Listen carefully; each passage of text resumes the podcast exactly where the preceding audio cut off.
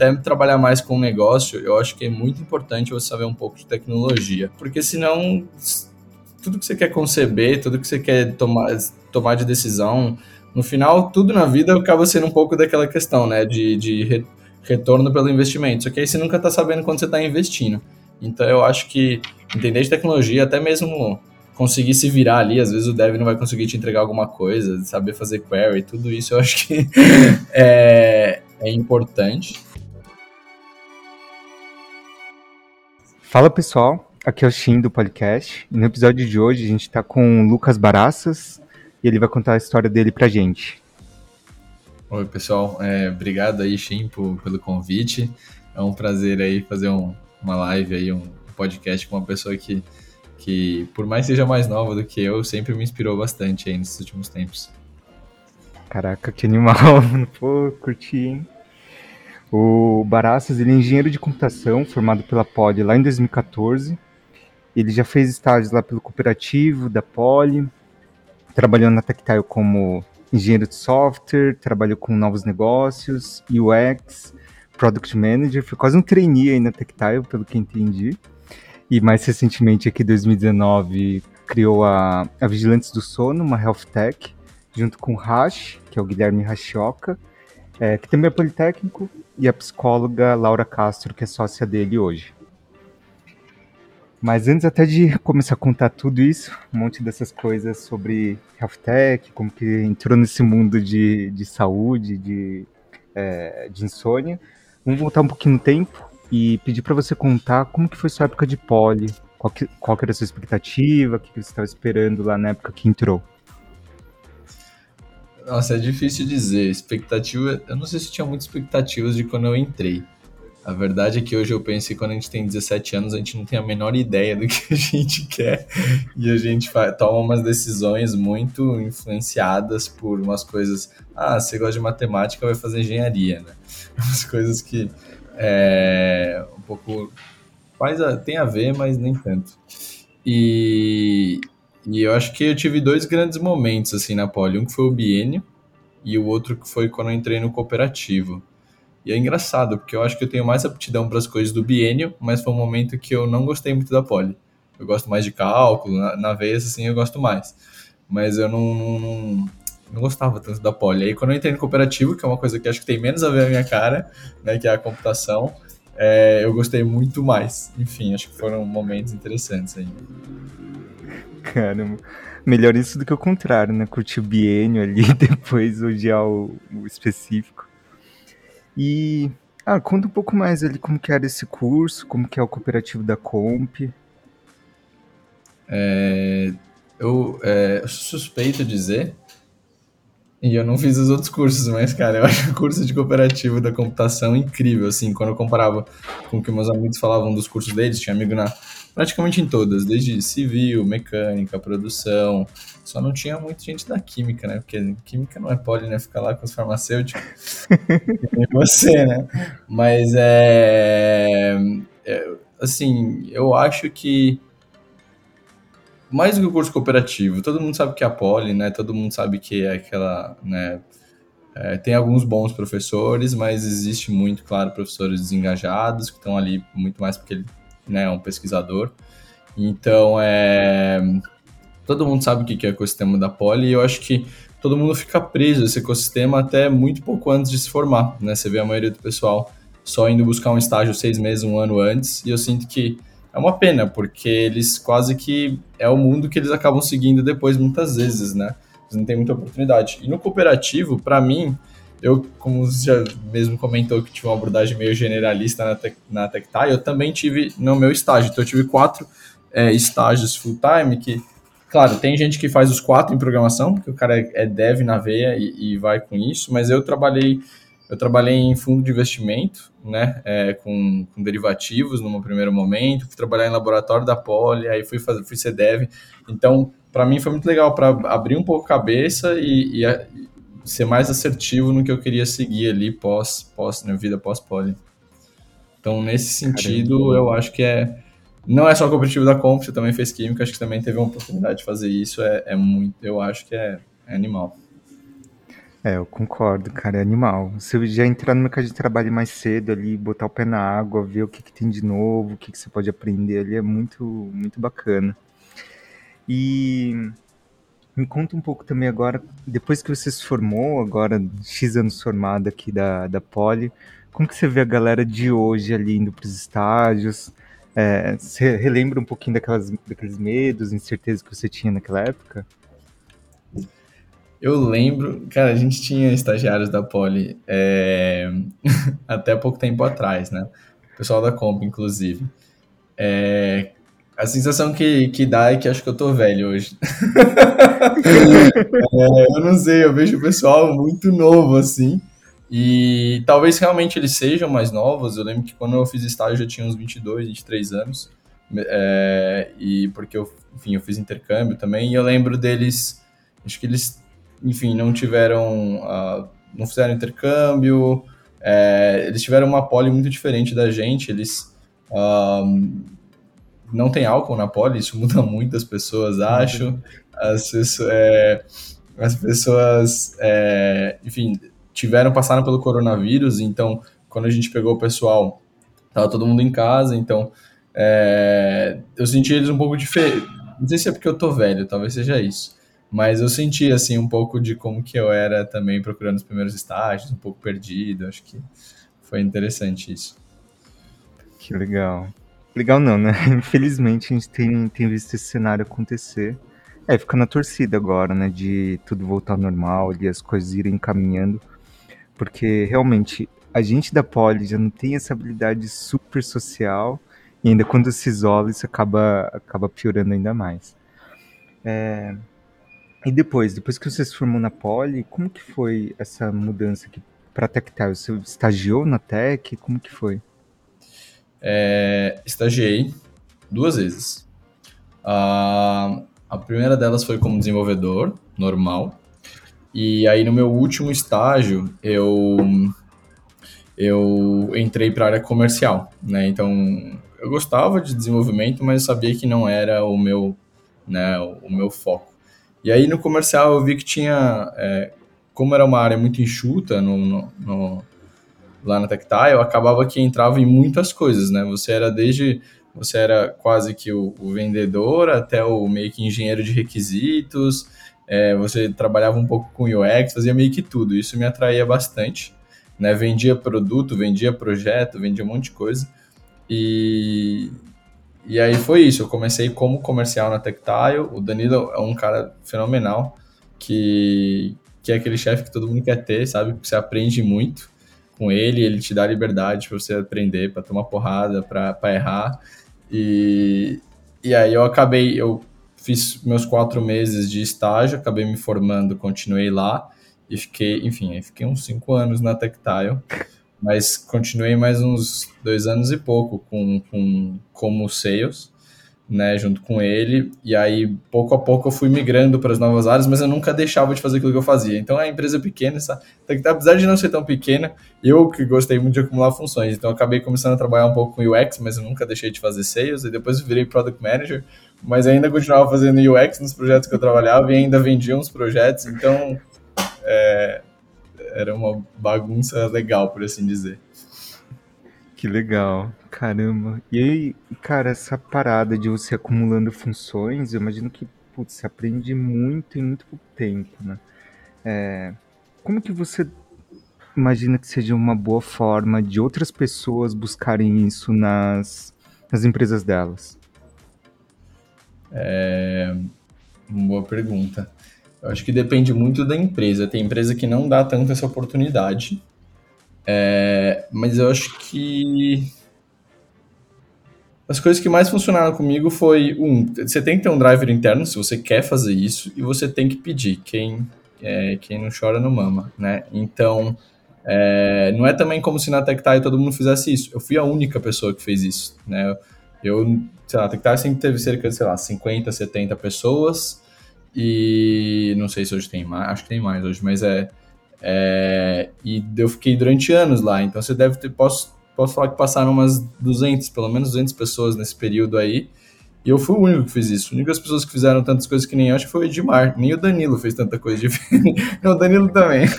É, mas é, é, Eu acho que é tudo uma questão de alinhamento, assim. Eu sempre... Algumas oportunidades surgiram, eu também corri atrás, e aí eu também negociava com o Danilo, falava, Danilo, posso fazer isso? E ele via. Eu acho que ele sempre via se eu tinha capacidade, a hora que ele via que eu tinha, ele meio que falava, então tá, então vai, né? E sempre era uma coisa que casava com necessidades da empresa, né? Então não adianta querer só eu querer fazer uma coisa se também não é de utilidade da empresa, né? Então acho que acho que é um pouco de tudo isso. Caramba, que legal. Aí ah, aproveita e contextualiza pra gente aqui um pouco como que funciona até a Tactile como um todo, principalmente porque tem muita gente da Poli que vai estagiar lá, a galera da, da Comp, mais recentemente a galera da Química também. Ah, legal. Não conheço pessoas da Química além de você, mas é. Cara, Tactile é um prato cheio. Uh, porque, vamos lá, se você é desenvolvedor, é, você. Eles, eles, você vai aprender as principais tecnologias utilizadas no mercado. Né? Então, não corre aquele risco de que nem empresas, sei lá, você vai trabalhar numa, é, numa IBM, que você vai aprender uma tecnologia muito específica da IBM lá, de, sei lá, linguagem de máquina, que você não vai usar em lugar nenhum depois. Eu tenho até um amigo, por exemplo, que trabalha na Amazon, que ele fala, cara, a Amazon é incrível, tudo, mas é horrível ter que programar na Amazon, porque tem muita linguagem que é só deles, não é de mercado. Então, ele falou, se eu saio daqui, é, né, num, claro, óbvio, toda a parte né, de arquitetura, assim, ele aprende, mas a parte de linguagem acaba que não é a mesma coisa. E na Tactile, você vai aprender tipo as tecnologias que estão mais à frente do mercado. É, dá para ter uma variabilidade legal, então dá para pegar um pouco de front, um pouco de back. O pessoal da Tactile dá muita oportunidade, eles não tentam sugar o máximo do estagiário, é, porque tem empresas que vai falar, não, o cara já aprendeu o front ou o back, eu vai ficar só fazendo isso, que é o que ele está produzindo mais, né? E a Tectile eu acho que tem uma visão muito de formar as pessoas, até mesmo porque eles querem que essas pessoas continuem lá. E aí não é sugando o estagiário, né? Então eles vão, eles vão eles vão dar tempo para pessoas se capacitar, eles vão trazer projetos. A Tectile é uma empresa muito boa de não não despejar. Eles dão responsabilidade, né? Eles dão liberdade para aprender, mas também não vão ficar te cobrando muito. Isso é muito saudável para quando você ainda está no estágio. Tem lugares que não são tão assim. E e eu acho que é legal, porque existe a possibilidade de você começar lá no desenvolvimento e falar, nossa, quero me aprofundar mais em UX ou design, vai ter a possibilidade de você fazer isso. Quero trabalhar com vendas. Acho que até hoje só quase que só eu fiz do, do, da computação da Poli foi, mas com certeza é, dá para conversar com o Danilo, dá para experimentar. É, tem uma área mais de analytics, então tem várias coisas. E, então, para quem quer entrar nesse mundo de tecnologia, Tectai é um, que eles brincam que é um laboratório de aprendizado, e é mesmo. Então, é, para os primeiros anos de carreira, eu acho que são, enfim, até mais, mas pela, com certeza os primeiros faz muito sentido. Total, total, faz bastante sentido. E até contar um, uma história bem rapidinho, engraçada, que quando estourou bem o, o, pico da pandemia, 2000 e... É, ano passado, quando estourou o pico da pandemia, é, eu olhei assim e falei, cara, vai dar ruim, a galera não vai conseguir estágio, minha aposta maior era que setor de tecnologia ia continuar contratando, porque já tem esse pode ter esse costume maior de trabalho remoto. Aí eu ingenuinamente falei, puta, até que tá, ali contrata muita galera da Comp, e errei todos os sentidos, porque depois eu fui conversar mais com a galera ali, a Gabriela falou, putz, aqui a gente não costumava trabalhar remoto, tá? não tinha essa cultura. E eu falei, pô, Gabi, a, a galera da Química, né, não sei se a galera programa tanto assim, então será que tem uma, uma vaga maior ali de produto, a galera piou, ele consegue se virar e tal. Ela falou, também não tem. Aí eu errei tudo, mas ela deu uma chance ainda. Falou, puta, vamos dar uma chance lá, a gente abre um Google Meet aqui é, para contar sobre a Tectar, eu convido a galera para o processo seletivo. E eu tava ali meio que no papel do marketplace, né? De um lado eu tinha vaga, do outro lado deveria ter os alunos. Aí, beleza, consegui a vaga faltava só os alunos. Entrei em choque lá, porque, putz, imagina, chegar na química, a galera que tem, sei lá, Mac 1 no máximo, assim, de programação, tem outras coisinhas e tudo, mas é uma galera que é super pra dev, assim. Aí tava lá, eu no Google Meet, assim, chamando todos os meus amigos lá pra preencher sala, você fala, puta, entra nesse link aqui rapidão, só pra não passar vergonha. E no fim foi muito louco, porque a turma inteira entrou e acabaram os dois ou três meninos contratados no ano passado para fazer estágio. Galera da Química que veio pro Tech. Ah, legal. que legal. Então foi bem legal. Aí agora, agora a galera mesmo se junta, ela se ajuda, então começou a criar uma rodinha lá de contratar todo ano, todo quadro, né? Uma galera da química também. Ah, que legal, que legal. Isso é bom. isso é bom, isso é bom. Mas bora lá. E, e falando sobre aprendizados, projetos aqui que você teve, é, como que isso se liga hoje com o que você tem feito na, na Vigilantes? Até contar um pouco de como que nasceu o Vigilantes, de onde que veio a ideia. Legal. É, então, como que é a Tectile? A gente trabalha geralmente em projetos de, sei lá, vou estar aqui uma média de 3 a 9 meses, né? É, e a Tectile tem sim algumas áreas que eles trabalham mais, eu diria talvez que saúde e varejo são core, mas é muito bacana porque você vê muitos segmentos de mercado, muitos segmentos de mercado. E, e é isso, 3 a 9 meses é dinâmico, né? Se você for pensar, você ficar 3 anos lá, às vezes você participou de sei lá quantos projetos. E aí, às vezes, você trabalhou num projeto para um frigorífico, né? Sei lá, para JBS, no outro projeto você está trabalhando para uma empresa de logística, no outro projeto você está trabalhando para vendendo tênis da Centauro, no outro projeto você está vendendo é, plano de saúde, uma nova, enfim, da, da que saúde, e aí você vai trabalhar desde empresas gigantes até uma startup que está começando agora. É, a gente fez até, sei lá, projeto pro, esse foi o menor projeto que tá, eu acho, nos últimos tempos, foi o Medici, que era era um pessoal na PF, assim, que quis desenvolver um aplicativo de meditação. Foi o primeiro grande aplicativo de meditação do Brasil. E acabou, enfim, teve problema depois, mas eles ganham prêmios no começo, foi super legal. Então, é, o espectro de, de, de, de segmentos que você vê ali é, é muito grande. Se você tiver interesse, quiser se aprofundar, tem oportunidade. E aí, para mim, acho que o que sempre fez muito sentido foi a área de saúde. Eu, eu eu, Lucas, sempre tive uma paixão maior por saúde e educação.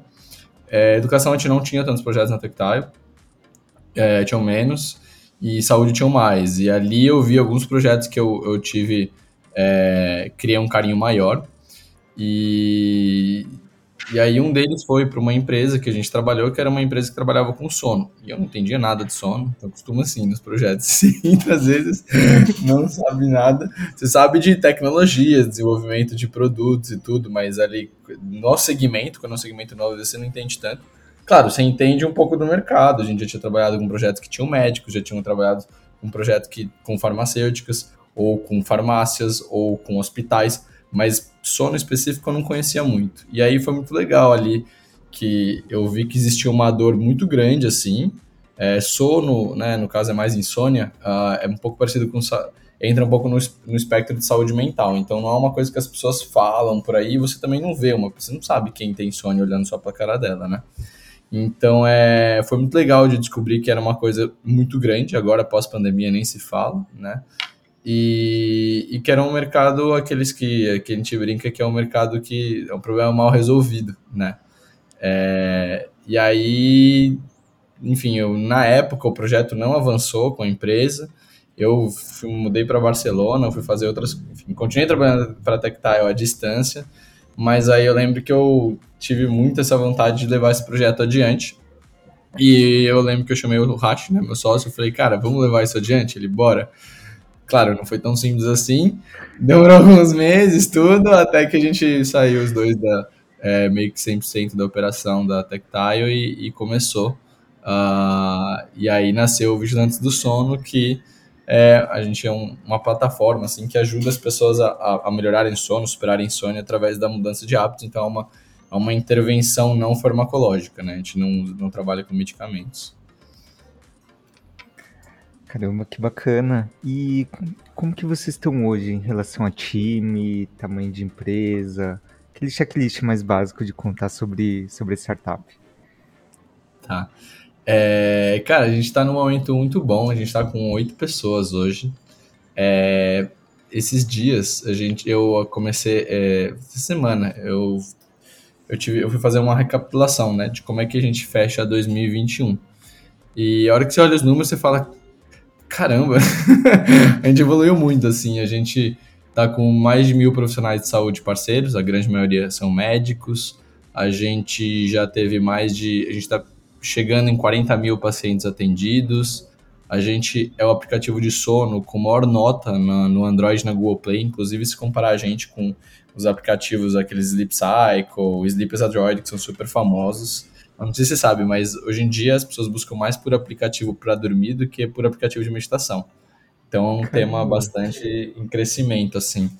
E, e a gente, porra, estamos super bem posicionados, temos parcerias com as maiores empresas do Brasil, né? Então a gente está falando aí de Einstein, de EMS, de Gympass, uh, e tá assim, sabe quando um pouco tudo dando certo, assim, né? A gente compara os números desse ano com o ano passado, pô, aumento de faturamento em 3 mil por cento, aumento de usuários, do, mais do que dobrou o número de usuários, é, aí você vai vendo um monte de coisa que você está conseguindo e, e, e tá sendo muito bacana esse crescimento, assim, da empresa.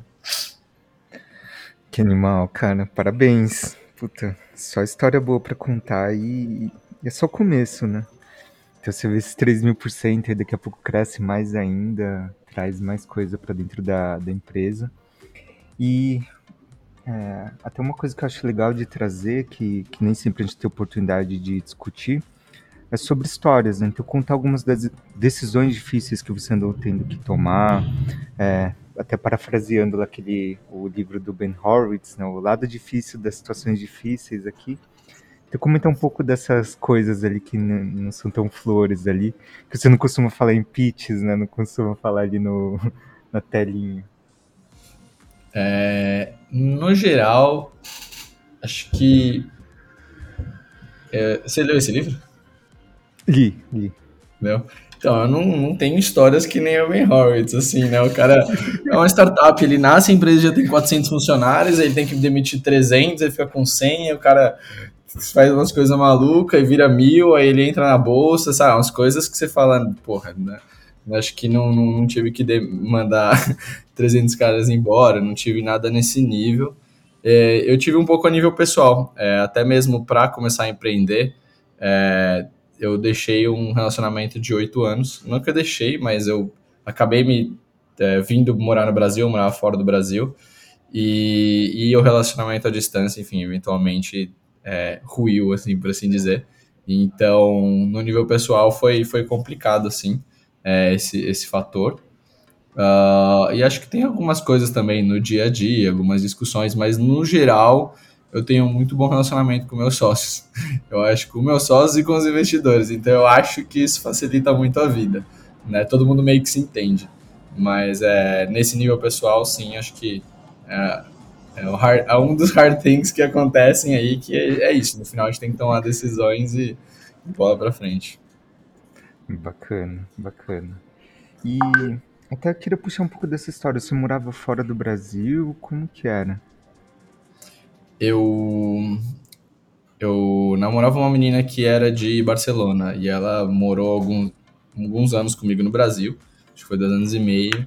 E aí, em determinado momento, ela quis voltar para Barcelona e a gente, claro, fez todo um plano, voltou, demorou quase um ano para a gente fazer toda uma mudança, mas aí fomos os dois morar em Barcelona. Foi até uma coisa que a gente negociou com a Tectai, eu continuei trabalhando para a Tectai à distância. De novo, né? Quem não, quem não chora não mama. É, mas, claro, né? Sempre mostrando resultado. Então, uh, eu fui uma das pouquíssimas pessoas eu trabalhava em home office desde 2017, né? Todo mundo começou a pandemia, o pessoal home office, home office. Eu falo, nossa, isso daí já tô tão acostumado.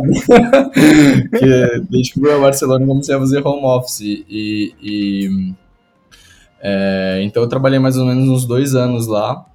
E aí eu trabalhava para Tectile, principalmente com clientes que também eram à distância, né? Então não ia ter reunião, era cliente no Rio de Janeiro, era cliente, um, um cliente na França e na Inglaterra, então uh, facilitava um pouco, né? Porque ia ser home office de qualquer jeito com eles.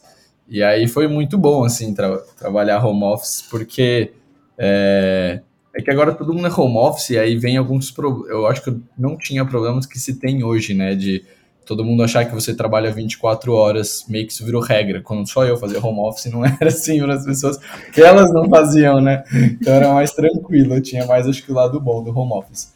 Mas é, é foi isso. Trabalhei em vários projetos, vendi muito projeto de lá. impressionantemente. Não acreditaria que dá para vender coisas à distância, mas teve.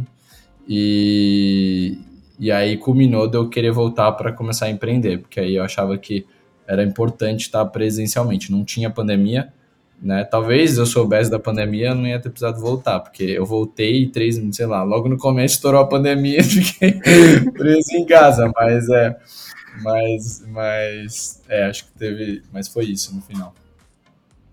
Entendi. Caramba, caramba. Quando a gente se conheceu ano passado, que foi lá, acho que foi abril, não sei se foi abril, foi maio, é, a, a vigilância estava com quantos meses ali de operação? Abril do ano passado, você tá falando? Eu não lembro agora, você lembra quando que foi no, naquela aplicação lá da, da Oxigênio? Ah, tá. É, acho que a aplicação do Oxigênio foi, foi em novembro do, Ah, do ano passado. novembro, tá. Faz tipo um ano, Tá. assim. Que a gente, a gente meio que passou em dezembro, se eu não me engano. Foi uma coisa assim. Foi, é, foi. set- Eu não lembro. Você vai saber as datas melhores de quando vocês fazem o recrutamento. Não sei se foi setembro, outubro, novembro. Sei que dezembro meio que foi quando começou. E a gente tinha. No, de meio que começar a ter trabalhado na empresa ia fazer mais ou menos um ano. A gente começou em setembro de 2019, mas a gente lançou o nosso MVP em janeiro de 2020. Então aí não sei o que você considera, né? Início mesmo.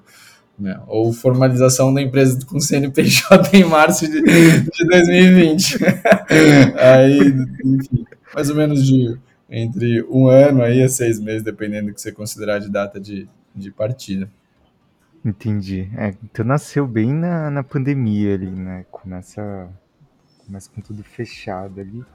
E agora até queria entrar mais no lado de dicas ou conselhos que você daria, até olhando para esse, esse histórico aqui, ou olhando para os outros, para outros empreendedores, outras startups que você conheceu é, no meio do caminho. O que, que você diria para essas pessoas que estão pensando em empreender no mundo de tecnologia? Ah, bom, tem muita coisa, né? É, mas talvez por ser engenheiro de computação, apesar de eu não ser dev, eu tenho um certo preconceito com as pessoas que trabalham com tecnologia e não entendem nada de tecnologia. É, eu acho que é importante você saber o básico de tecnologia. Na verdade, sim, quanto mais quanto mais você souber, melhor. Se você for dev, nem se fala, óbvio, isso isso daí é a sua carreira. Mas se você for um product manager, como é o seu caso, né, Shin? Se você for um, um, um designer, se você for é, até trabalhar mais com negócio, eu acho que é muito importante você saber um pouco de tecnologia. Ah, porque senão tudo que você quer conceber, tudo que você quer tomar, tomar de decisão, no final, tudo na vida acaba sendo um pouco daquela questão, né? De, de re- retorno pelo investimento. Só que aí você nunca está sabendo quando você está investindo. Então eu acho que entender de tecnologia, até mesmo conseguir se virar ali, às vezes o dev não vai conseguir te entregar alguma coisa, saber fazer query, tudo isso eu acho que é, é importante. E tecnologia, até mesmo pela natureza do, do é um, costuma ser é, um mercado onde você é barato e altamente escalável, né? Por isso que as startups, a maioria são disso, né? É, baixa barreira de entrada, né? E, escalabilidade alta. E, e você, se você quer trabalhar com tecnologia, tirando se você é dev, que aí você pode ter aquela vida super relax e ficar trabalhando ali de boa, porque hoje está muito bem a situação dos devs, no geral, é um mercado uh, bem de altos riscos, altos ganhos, né? Porque, de novo, é um mercado barato, por assim dizer, é fácil de entrar, mas é, e, e, tem um potencial enorme, assim, né? Mas, de novo, tem muita gente entrando, a competitividade é alta, então eu acho o mundo de tecnologia incrível para você transformar a vida das pessoas, né? Então, eu, sou, eu super aconselho quem quiser empreender nesse mundo, mas é tem que saber um pouco disso. Às vezes a gente olha só pros, pelos é, aquelas histórias, né? O cara que virou um unicórnio, mal sabem eles quantos que não viram. então é. Mas eu acho super legal. Boa. Cara, ótimas dicas aí. Tô até notando aqui para eu mesmo tomar esse cuidado de entender cada vez mais sobre tecnologia mesmo. E, e agora, É, queria que você contasse para gente o que, que vocês têm olhado como próximos passos para própria Vigilantes, o que, que vocês estão mirando, é, quais são os próximos planejamentos que vocês têm feito.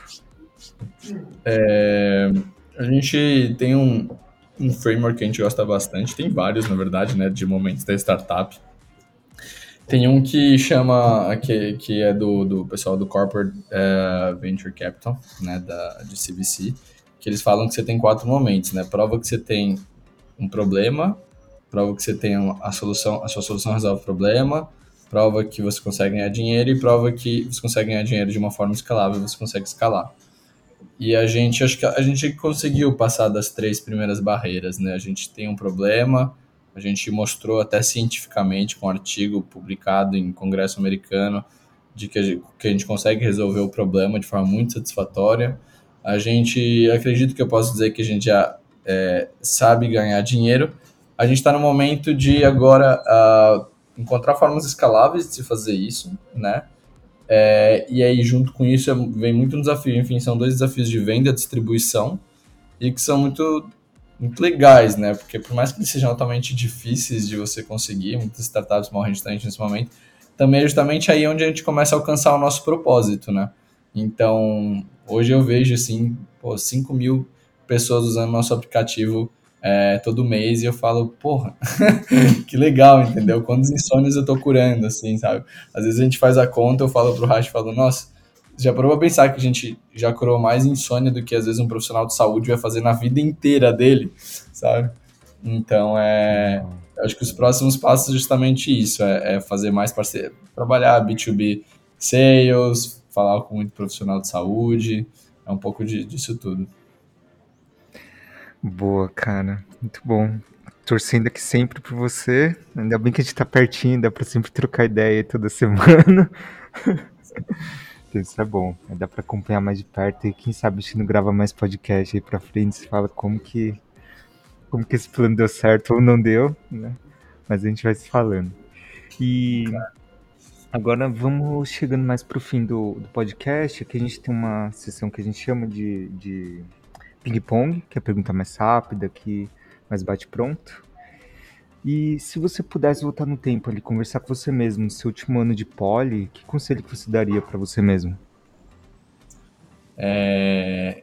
Cara, eu pensei assim, que seria muito interessante se eu soubesse quais eram as empresas que viraram unicórnio hoje, que não tinham business model consolidado em 2014 e trabalhar com isso, né? Então, essa foi uma coisa. Claro, a gente sempre pensa, né? Eu poderia passar é, os resultados da Mega Sena, mas eu nunca postei, eu nunca sei os resultados, né? Então isso daí não ia tudo certo. eu acho que seria os business models dos unicórnios, acho que minimamente seria bem interessante. Caramba, não e, e o que, que você está lendo hoje? Eu tô lendo Sapiens. Livro mais de história. Mais de história, né? Abre bem a cabeça, né? E tem alguém que nessa sua trajetória te influenciou de alguma forma, te inspirou? É, eu acho que quem mais me influenciou foram justamente meus dois chefes nesse tempo de Tectile, que hoje são nossos investidores, que é o Dan e o Ed. É, enfim, trabalhei muito com eles, principalmente com o Dan, é, mas o Ed também era, já foi meu chefe quando eu era dev, e também tive muito próximo dele, todas as coisas da startup, então acho que eles tiveram, pelo menos profissionalmente, bastante peso, sim. Bacana. E você tem alguma fonte de informação para se atualizar? Jornal, podcast, newsletter? É, não ouço muito podcast e nem jornal. E eu costumo uh, abrir muita newsletter, né? Que chega nos e-mails. As que eu mais gosto é uma das startups. Eles, inclusive, acho que anunciaram essa semana que receberam um aporte de um milhão, não sei se de reais ou de dólares, para ser um TechCrunch do Brasil. É legal, acho que eu já falei lá com, com, com o editor-chefe lá deles, ele é, é muito bacana. É, tem o Brasil Journal também, que ele tem umas tirinhas bem rápidas e bem legais. Tem até o Sling Hub, que eles começaram agora, de vez em quando eles põem, esse é mais para saber em termos de investimento, o que está acontecendo, que eles também, é, eles, eles também são um pouco de TechCrunch, também receberam investimento. Eu acho que essas são as que eu mais gosto, assim. Legal. É bom ver o, o cenário de tecnologia que ficando cada vez mais forte, né? Até vendo esses veículos de informação ficando mais potentes. E nessa sua trajetória, você já deve ter ouvido muita gente, já deve ter desenvolvido bastante coisa, mas deve ter algum aprendizado que você mesmo recebeu ou desenvolveu e agora você passa para frente. Que aprendizado é esse? É, tem vários, assim. Eu acho que um deles que eu tô aprendendo, principalmente hoje, é, é que a gente tem que acreditar na gente e, e que a gente tem que se conhecer para entender como a gente pode melhor performar. Uh, o que eu quero dizer com isso é que, assim, às vezes a gente vê um pouco as histórias de outras pessoas e a gente acha que a gente tem que copiar para ter o sucesso daquela pessoa. Só que não é, as pessoas não são iguais. Às vezes o cara é bom de, um é bom de vendas, outro é bom de é, na área mais técnica, outro, cada um tem uma personalidade diferente e, e, e, você tem que saber explorar quais são os seus pontos positivos e uma coisa que eu tenho aprendido muito é delegar o que eu entendo que não são os meus fortes para encontrar pessoas que sejam boas neles, né? Então, o Ray Dalio falava muito isso, ele fala, o meu sucesso tem muito mais a ver com como eu, eu lido com aquilo que eu não sei do que com aquilo que eu sei, né?